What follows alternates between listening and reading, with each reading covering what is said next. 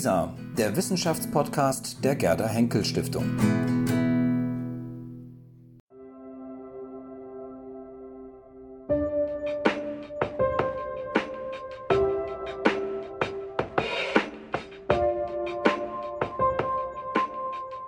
Vielen Dank für diese Einladung. Ich fühle mich sehr geehrt, hier zu sein. Nicht nur in Berlin, sondern in der Akademie. Äh, ich habe beschlossen, nicht aus der Übersetzung meines Buches vorzulesen. Erst einmal, weil sonst langweilig wird. Und zweitens, sonst werden Sie das Buch nicht kaufen. Sondern ich werde so äh, eine kurze äh, Resümee, äh, skizzenhaft meine These darstellen. Die deutsche Revolution von Jahr 89, 200 Jahre nach der französischen Revolution. Damals ging es um die Bastille, diesmal ging es um eine Mauer, hat nicht nur die Welt grundsätzlich verändert, Stichwort Globalisierung, sondern hat auch die Zukunft Europa neu bestimmt.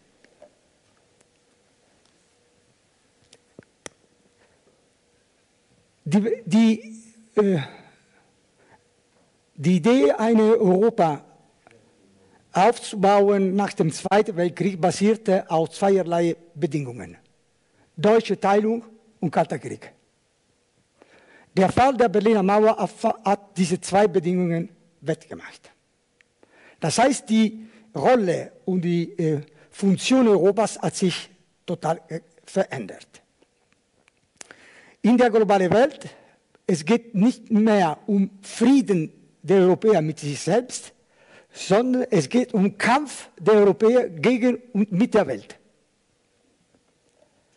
Das heißt, äh, Europa und die Europäer brauchen ein neues Narrativ.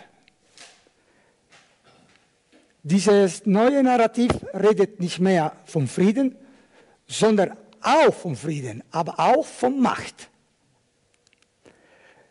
Der Nobelpreis an äh, das Europa bekommen hat, also sozusagen ein Nobelpreis für die Karriere, wie die alten Schauspieler, hat gezeigt, dass diese Karriere ist zu Ende gegangen. Heute die Bedrohungen oder die Herausforderungen, milder gesagt, für Europa kommt, kommen nicht mehr von, äh, von seiner Geschichte, sondern von der neuen Zukunft. Demografie, Wirtschaft, Geografie. Das Ende der Nationalstaaten, äh, das viele äh, als äh, gemachte Sache angesehen haben, ist wieder in Frage ge geworden. Die Globalisierung hat die Rolle des Staates, des, der, Nationalstaates etwas äh, fragwürdiger gemacht, aber die Nationalstaaten existieren nach wie vor, in Europa und in der Welt.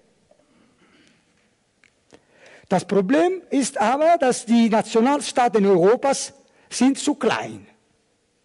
Und Europa, um sich zu behaupten, braucht sozusagen, wenn Europa im Großraumdenken sich äh, äh, arbeiten will, muss sich einigen.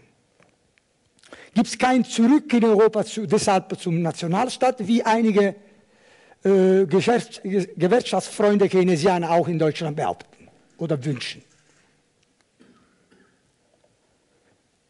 Die Geschichte hat sich ereignet äh, und äh, die deutsche Einigung, die im Grunde genommen niemand wollte, vielleicht nur die Leute, die in, in der DDR und die in, die andere, in der Sowjetblock lebten, aber sonst in Westeuropa niemand wollte die. Äh, diese deutsche Einigung hat die Situation in Europa grundsätzlich geändert. Die, die, alte, äh, die anderen europäischen Staaten, zum Beispiel Italien, Frankreich und England, haben ein riesiges Problem bekommen. Und besonders Frankreich und Italien haben sich vor dieser äh, Bewegung der Geschichte zur Seite geschoben gefühlt. Vom Rhein sozusagen zur Elbe. Die äh, vorweggenommen, die, die jetzige Krise, in der Italien seit 20 Jahren steckt, hat darin eine Ursache. Italien hat die, den Kalten Krieg verloren. Und deshalb ist sozusagen diese große, äh, diese große Schwierigkeiten, die seit 20 Jahren, länger als 20 Jahre das Land durchmacht, ist angefangen mit dem Jahr 89. Genau wie, und das, ist, das, das, das darf ich nur äh, kurz andeuten, genau wie die, das Sowjetimperium ist zu Ende gegangen, zeitlich parallel mit dem Vertrag von Maastricht, Ende 91. Kohl und Mitterrand haben sich beschlossen, einen Deal zu machen. Die Franzosen hatten nach wie vor äh, ein Problem vor dem großen Deutschland und deshalb wollten Deutschland einbinden. Kohl wollte Deutschland endgültig im Westen und in Europa einbinden. Aber das ging nur sozusagen nicht über den politischen Weg, weil niemand wollte die politische Union haben, besonders die Franzosen, aber auch die Italiener, sondern es ging um eine, um eine äh, gemeinsame Währung. In dem Moment, als die, das neue Narrativ Europa angefangen hat, hat sich auch die Rolle äh, der äh, Union, äh, der Europäischen Union äh, geändert. Wie Rainer Lepsius gesagt hat, von einer Regulamentationsgemeinschaft zu einer Verteilungsgemeinschaft geworden. Und wo etwas verteilt wird, da gibt es Kämpfe. Das andere Europa, das andere, das, die alte Europäische Union, wunderbar, aber es war sozusagen umsonst. Alle haben damit was bekommen. Mit, der, mit der neuen Phase sind die, die Widersprüche äh, zutage gekommen und die Kämpfe sind explodiert. Die Finanzkrise, ich, darf, ich will nicht äh, äh, nicht darüber äh, näher eingehen. Die, die, die Finanzkrise hat sozusagen gezeigt, das Problem, das vom Anfang an der Euro hatte. Hat die Differenzen, die strukturelle, soziale, wirtschaftliche Differenzen unter den verschiedenen europäischen Ländern äh, klargemacht und hat gezeigt, dass der Euro war sozusagen ein, eine, eine Geburtsfehler, aber eine, mit Hegel könnte man sagen, eine Felix culpa, ein notwendiger Fehler, weil äh, im Grunde genommen war die, der einzige Weg für die Franzosen, für die Italiener, für die Deutschen, weiter etwas mit Europa äh, zu, äh, äh weiterzumachen. Ähm, hinzu kam, dass äh, der politische Weg zur politischen Union war versperrt, nicht nur weil die Nationalstaaten dagegen waren, sondern war, wir haben zwei Referenden gehabt in Frankreich und in Holland 2005, die die, die Verfassung Europa äh, äh, äh, ähm, äh, zurückgeworfen haben. In dem Moment gab es eine Entscheidung. Entweder äh, mit dem Euro weitermachen oder den Euro scheitern lassen und mit, äh, mit dem Euro auch Europa. Da hatte Angela Merkel und Mario Draghi recht. Wenn der Euro scheitert, ich meine, Europa hat sich immer gegeben, seit 2000 Jahren, es wird immer was geben. Aber dieses Projekt, eine politische, uh, gemeinsame Projekt für Europa wird scheitern. Das heißt, wir müssten unbedingt den Euro retten. Aber wie kann man das erreichen? Ich habe gesagt, dass für die Europäer, für die, äh, man müsste etwas machen wie, um ein Wort von Engels zu benutzen, wir müssen von der Utopie zur Wissenschaft gehen. Wir müssen die soziale, wirtschaftliche Kräfte entdecken, die, die können nicht nur normativ plädieren für Europa. Wir müssen die Kräfte entdecken, die äh, erreichen, dass Europa endlich mal sich einigt. Und ich glaube, dass äh, die, der Schlüssel dieser Funktion ist Deutschland geworden. Nicht nur, weil in der Mitte geopolitisch in der Mitte Europas geworden ist, nicht nur weil der demografisch äh, äh, ähm, äh, stärkste Land Europas geworden ist, nicht nur weil wirtschaftlich stärkste Land Europas geworden ist, sondern auch weil ein Modell darstellt. Ein Modell,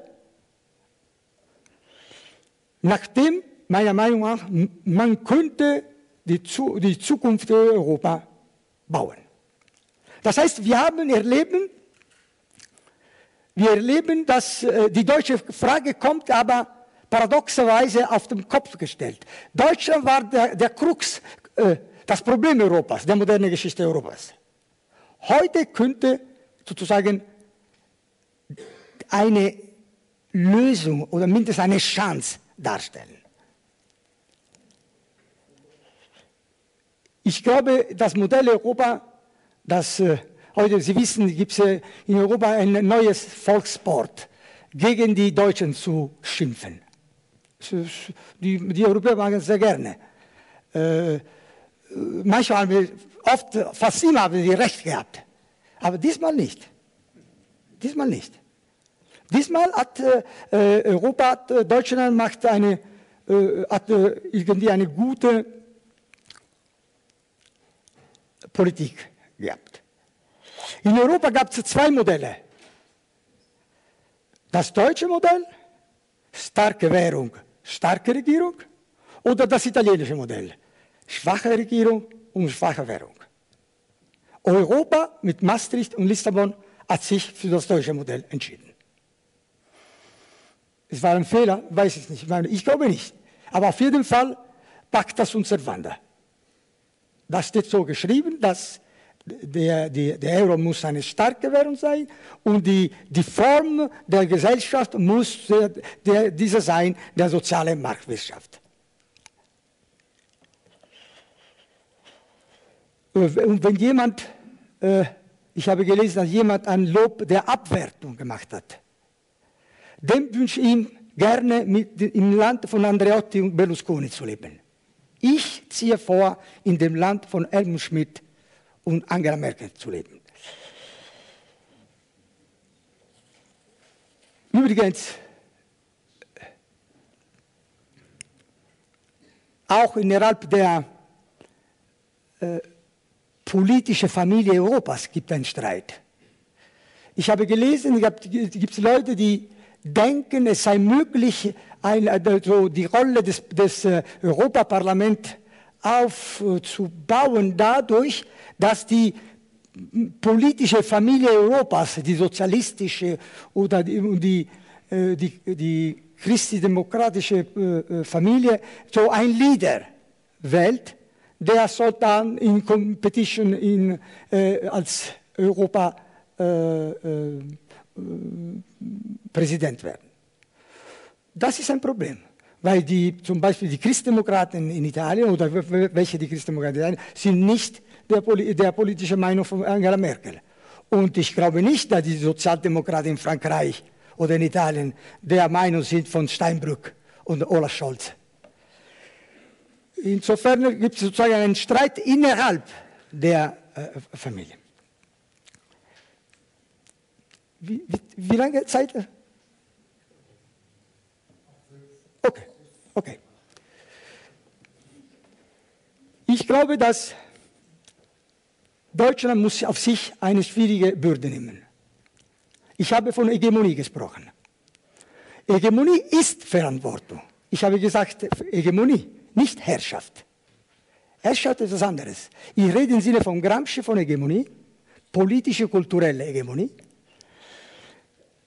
Deutschland ist nicht die beste aller Welt heute, aber sicher die am, am, die am wenigsten schlechte Welt Europas. Sicher Deutschland nicht das europäischste Land Europas, aber ist sicher das am wenigsten antieuropäisches Land Europas. Wenn wir denken, was in Paris, in Rom, in, äh, in Holland oder in, in, in Budapest und so weiter passiert. Sozial gerecht, ökologisch bewusst, wissenschaftlich mächtig. Wer heute Solidarität gegen Solidität sozusagen gegenüberstellt, macht einen Fehler. Heute für die, für, die, für die Länder wie Italien, die eine solidarische Haltung, ist das Land endlich mal eine Solidität erreicht, dass Berlusconi weg von der Bühne macht. Selbstverständlich, diese Rolle, äh, diese hegemoniale Rolle ist eine schwierige Rolle. Denken Sie mal, dass, wie lange hat es gebraucht, bis die USA auf sich diese Rollen, und zwar wie Ernst Frelke gesagt hat, gegen Willen, Großmacht gegen Willen, hat er einmal einen Aufsatz geschrieben, weil die überhaupt das nicht haben wollten. Und denken Sie mal, wie lange wir, ich, gegen, obwohl wir die, die, die, die, den American Way of Life genossen haben, wie oft wir auf die Straße gegangen sind sobald ein amerikanischer Präsident in Berlin herum war. Eine schwierige Bürde. Ob die politische Klasse, in, die deutsche politische Klasse in der Lage ist, ich weiß es nicht. Aber ich weiß, das ist eine äh, Rolle, die Deutschland aus dreierlei Gründen auf sich nehmen muss. Aus geschichtlichen Gründen, im Grunde genommen die Idee Europas ist entstanden, nachdem Europa wegen Deutschland kaputt gegangen ist. Aus wirtschaftlichen Gründen, weil äh, im Moment ist das einzige Land, das global denken kann. Die anderen Länder Europas sind nicht in der Lage. Und die denken nur, dass irgendwie müssten die, äh, die alte äh, Rendite der, der, der, Gesellschaft äh, zu, zu, zu retten. Und drittens, weil hat die politische Kraft. Politische Kraft, wirtschaftliche Stärke, geschichtliche Notwendigkeit. Diese drei Gründe zwingen, egal was die Politiker in Deutschland denken oder sagen, zu, zu einer bestimmten Rolle dieses Landes. Ich, will nur abschließend mit drei Bemerkungen. Es wird gesagt, dass, diese, dass die Sparpolitik, die sogenannte Sparpolitik, sogenannte Sparpolitik, würde äh, sozusagen äh, die Populisten äh, die stärken und die womöglich auch die in der nächsten, nächsten Wahl im Mai oder im Mai 2014 so stark machen, dass die das Europäische Parlament lähmen könnten. Diese These stimmt überhaupt nicht. Erstens, weil die antieuropäischen Populisten waren vor der Krise. Ich denke an Bossi in Italien.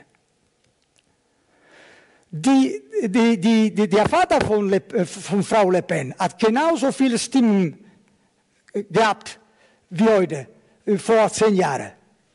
Und gibt es Populisten auch, wie, wie gab es einmal Antisemiten ohne Juden, gibt es auch Anti-Europäer ohne Krise, zum Beispiel in Österreich oder in Finnland oder in Holland. Das heißt, die, die, die, die Erklärung die, dieser antipopulistische Bewegung ist nicht monokausal. Es gibt verschiedene Gründe. Die Wirtschaftskrise spielt eine Rolle, aber ist nicht nur. Da gibt es politische und kulturelle Gründe dahinter. Und zweitens, zweite äh, äh, Bemerkung. Ich finde sehr merkwürdig, dass in der Krise die Linke, die europäische Linke und ein Teil der europäische, der äh, deutsche Linke und besonders die Grünen, äh, denen ich sehr nah bin, haben sich selbst verleugnet. Ich habe kein einziges Mal gehört, in der Krise eine Idee, ein alternatives Projekt. Die haben nur um den, um den goldenen Kampf, der, äh, Kalb der, des Wachstums äh, äh, getanzt, ohne ein einziges Wort zu sagen, wie, wie eine alternative äh, äh, Modo di Produktion, Produktionsweise möglich wäre. Ich muss darauf aufmerksam machen, dass sogar Enrico Berlinguer vor seinem Tod Anfang der 80er Jahren, als er die politische Theologie des Eurokommunismus die Austerität genannt hat. Das heißt, wir müssen ändern, das nur für die Zukunft unserer unsere Kinder, können nicht einfach auf Pump leben und nicht alles auf die äh, Umwelt äh, aufwalzen. Letzte Bemerkung. Äh, äh, Jürgen Habermas hat gesagt in der Polemik mit Streeck, dass die Semantik des Wortes Reform ist auf den Kopf gestellt worden in dieser Krise. Er meinte, wenn ich richtig verstanden habe, ich glaube schon, dass was die Leute Reformen nennen, seien gegen Reformen. Oder keine sozialen Reformen. Ich glaube, dass äh, die, die Lage sieht äh, anders aus.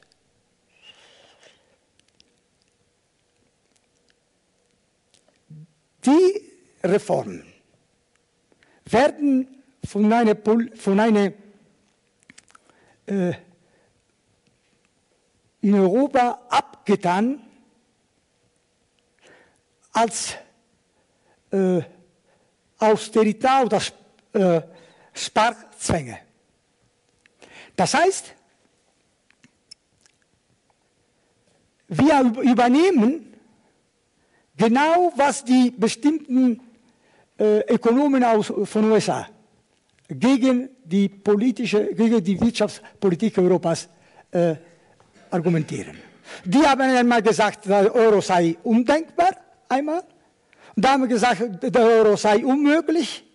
Dann hat er gesagt, dass der Euro wird scheitern. Und dann jetzt sagen die, dass äh, Europa hat ein Problem mit Deutschland. Ich glaube dagegen, dass äh, das ist ein Problem der Deutungshoheit. Das gibt es einen Hegemoniekampf innerhalb des Westens. Welche sind die Modelle?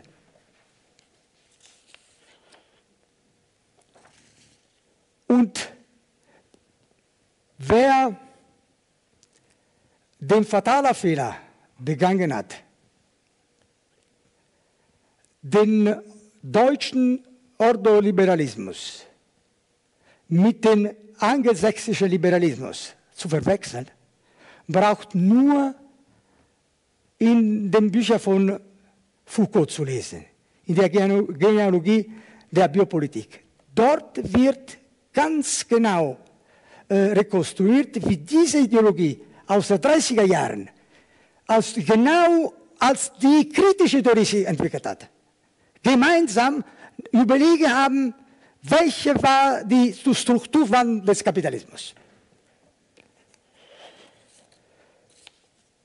Ich äh, würde mehr sagen wollen,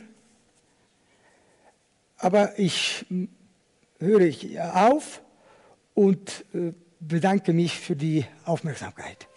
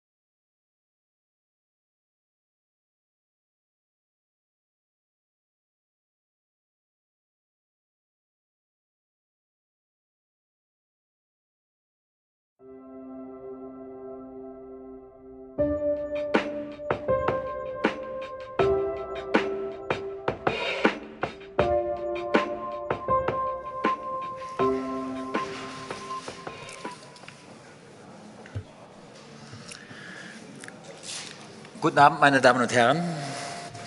Ich freue mich sehr, dass Sie den Weg zum Gendarmenmarkt gefunden haben in die Berlin-Brandenburgische Akademie.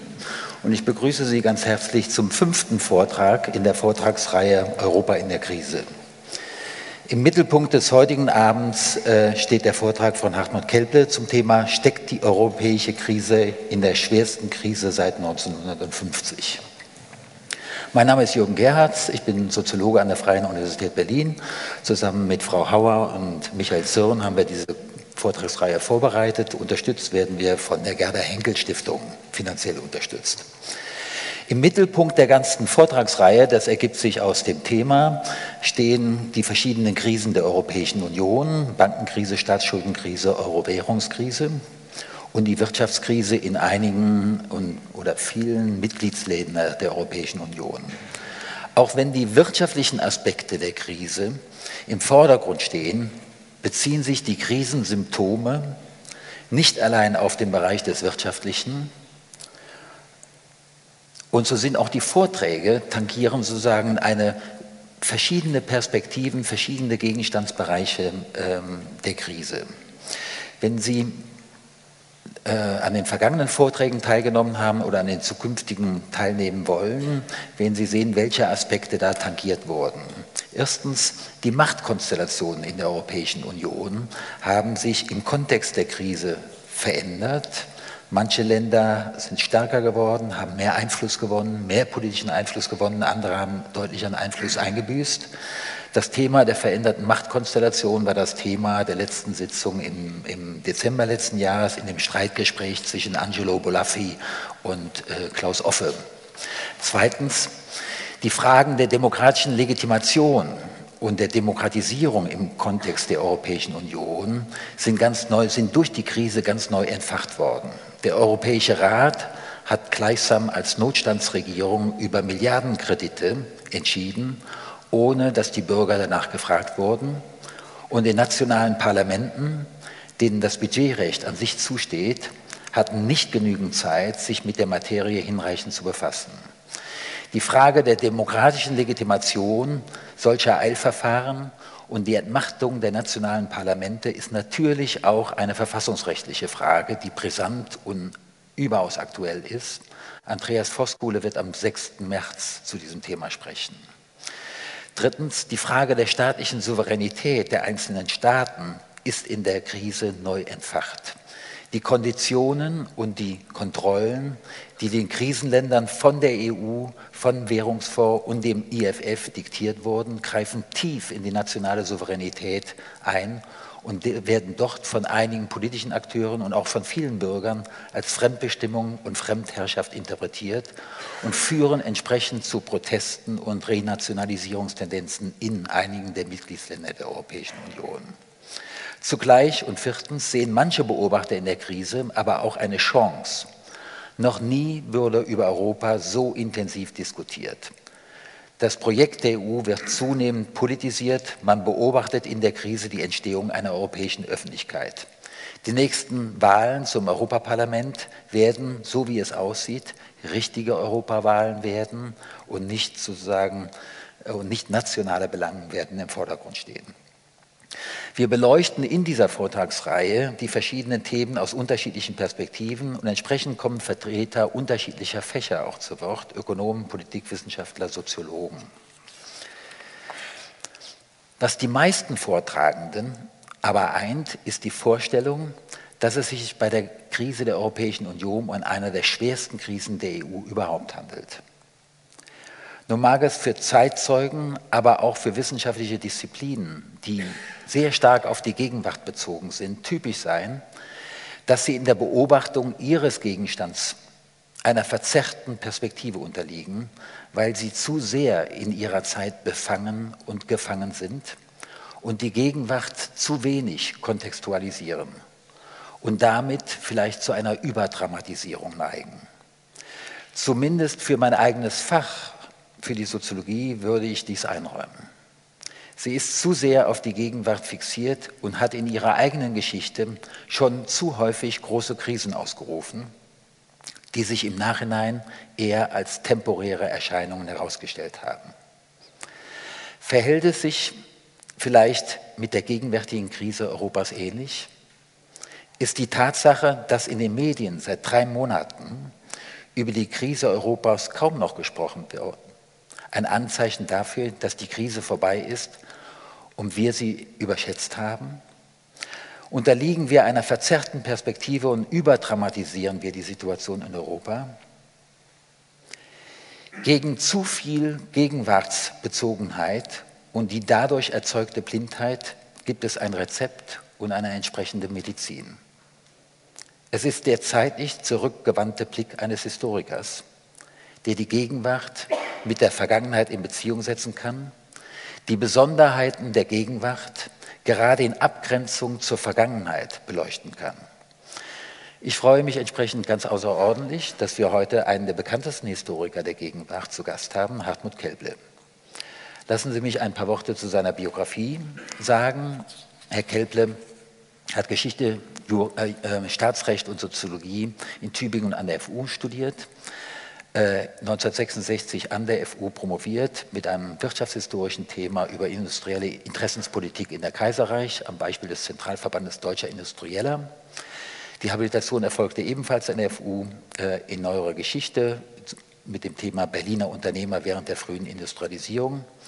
Er wurde mit 31 Jahren bereits Professor an der FU, war 20 Jahre an der FU tätig ist dann 1991 zum Leidwesen der FU, das sage ich als FUler, an die Humboldt-Universität äh, gewechselt und ähm, war da bis zu seiner Pensionierung ähm, tätig. Er hat mehrere Fellowships an bekannten Institutionen, Harvard, Oxford, Rotterdam, Brügge und vor allen Dingen viele verschiedene Institutionen in Frankreich. Es liegen eine Vielzahl an Publikationen vor, allein 14 Monographien, 200 Aufsätze und so weiter. Ich möchte drei Bücher erwähnen weil die alle mit dem heutigen Thema zu tun haben. Wege zur Demokratie von der Französischen Revolution zur Europäischen Union von 2001. Zweitens, auf dem Weg zu einer europäischen Gesellschaft. In vier weitere Sprachen ist das Buch übersetzt worden. Und zuletzt das ganz hervorragende Buch Sozialgeschichte Europas 1945 bis zur Gegenwart, das 2007 im Beck Verlag erschienen ist und auch in mehrere Sprachen übersetzt wurde. Herr Kelple ist einer der ersten Historiker, der in seinen Arbeiten sehr, sehr früh und sehr konsequent die nationalstaatliche Perspektive verlassen hat, komparativ gearbeitet hat, konsequent komparativ vergleichend gearbeitet hat und zusätzlich gewisserweise Transnationalisierungsaspekte, die Fusionsprozesse zwischen den Nationalstaaten im Blick gehabt hat. Herr Kelple, wir freuen uns sehr, dass Sie heute Abend hier sind und freuen uns sehr auf Ihren Vortrag.